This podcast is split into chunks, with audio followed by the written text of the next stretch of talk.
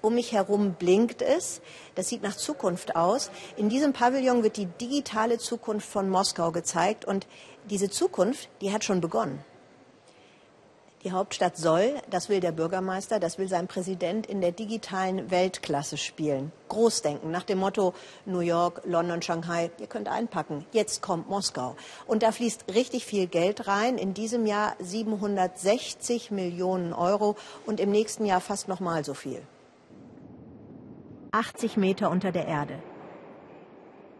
Hier haben alle Netz. Erklärt mir die mitreisende Tatjana. Jawohl, freies WLAN auch tief unten. Seit zwei Jahren ist das so. Ich mag das natürlich. Das ist eine erfolgreiche Errungenschaft für unser Leben.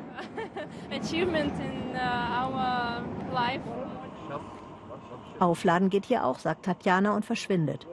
Überall im öffentlichen Raum kleine Handytankstellen und freies WLAN in immer mehr Bussen, an Haltestellen und Theatern. Alexei, Sportfreak, gerade auf dem Weg zum Spiel von Spartak Moskau, ist bereits richtig smarter Bürger. Das heißt, er nutzt die staatliche App Gosuslugi. Etliche seiner Daten sind hier gebündelt. Ich bin völlig gläsern. Hier steht alles über mich. Ich kann damit Steuern zahlen, Miete, Strom, Wasser und Strafen auch. Mit dem Handy, ohne aus der Metro rauszugehen. Und zack, da haben Sie ihn. Es blinkt. Ein Autoknöllchen, etwa 35 Euro. Kann er gleich bezahlen und das findet er praktisch. Kontrolle wäre ja, wenn ich einen Chip implantiert hätte. Aber das Handy kann ich doch einfach wegwerfen und dann ist Schluss mit Kontrolle. Mit dieser staatlichen App kann man noch viel mehr über die Bürger erfahren. Und mit den 160.000 Überwachungskameras in Moskau übrigens auch. Das Leben soll so sicher und einfacher werden. Das will der Bürgermeister von Moskau. Die Schule Nummer 627. Sobald ein Schüler die Schranke mit elektronischer Karte passiert, kriegen seine Eltern eine Meldung über die staatliche App. Bio in Klasse 10. Stifte oder Hefte entdecke ich nicht. Die Schüler recherchieren parallel im Netz Informationen zum Unterricht mit der russischen Suchmaschine Yandex. Die können nicht 45 Minuten zuhören. Diese Kinder denken in Clips. Die schalten alle zwei, drei Minuten um. Also wechsle ich in meinen Stunden auch ständig die Aktivitäten.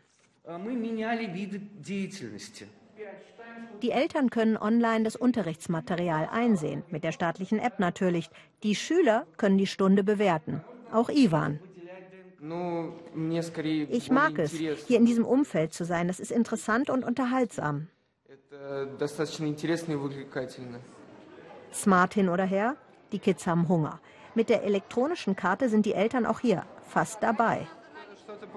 Ja, hier sehen Sie, was du gekauft hast und was das kostet. Big Mother is watching you. Sergei ist fasziniert von diesem Informationsfluss. Er kann die Daten aller Schüler einsehen. Kinder wissen, dass die Eltern jederzeit sehen, wie sie in der Schule sind. Es motiviert sie nicht, aber es stimuliert sie. Der Lehrer beurteilt ja jede Unterrichtsstunde. Wenn sie zu Ende ist, gibt er eine Note. Und dann kann man es sofort auf der App sehen. Schlechte Noten verheimlichen? Geht nicht mehr. Ivan wollte auf diese smarte Schule. Er hat extra schwere Tests bestanden. Ich glaube, das ist eine gute Taktik, die totale Kontrolle über das Kind zu haben. Das System ist ziemlich einmalig. Man kann einfach schneller lernen. Wir können nicht tricksen. Es bleibt uns nur, gute Noten zu haben.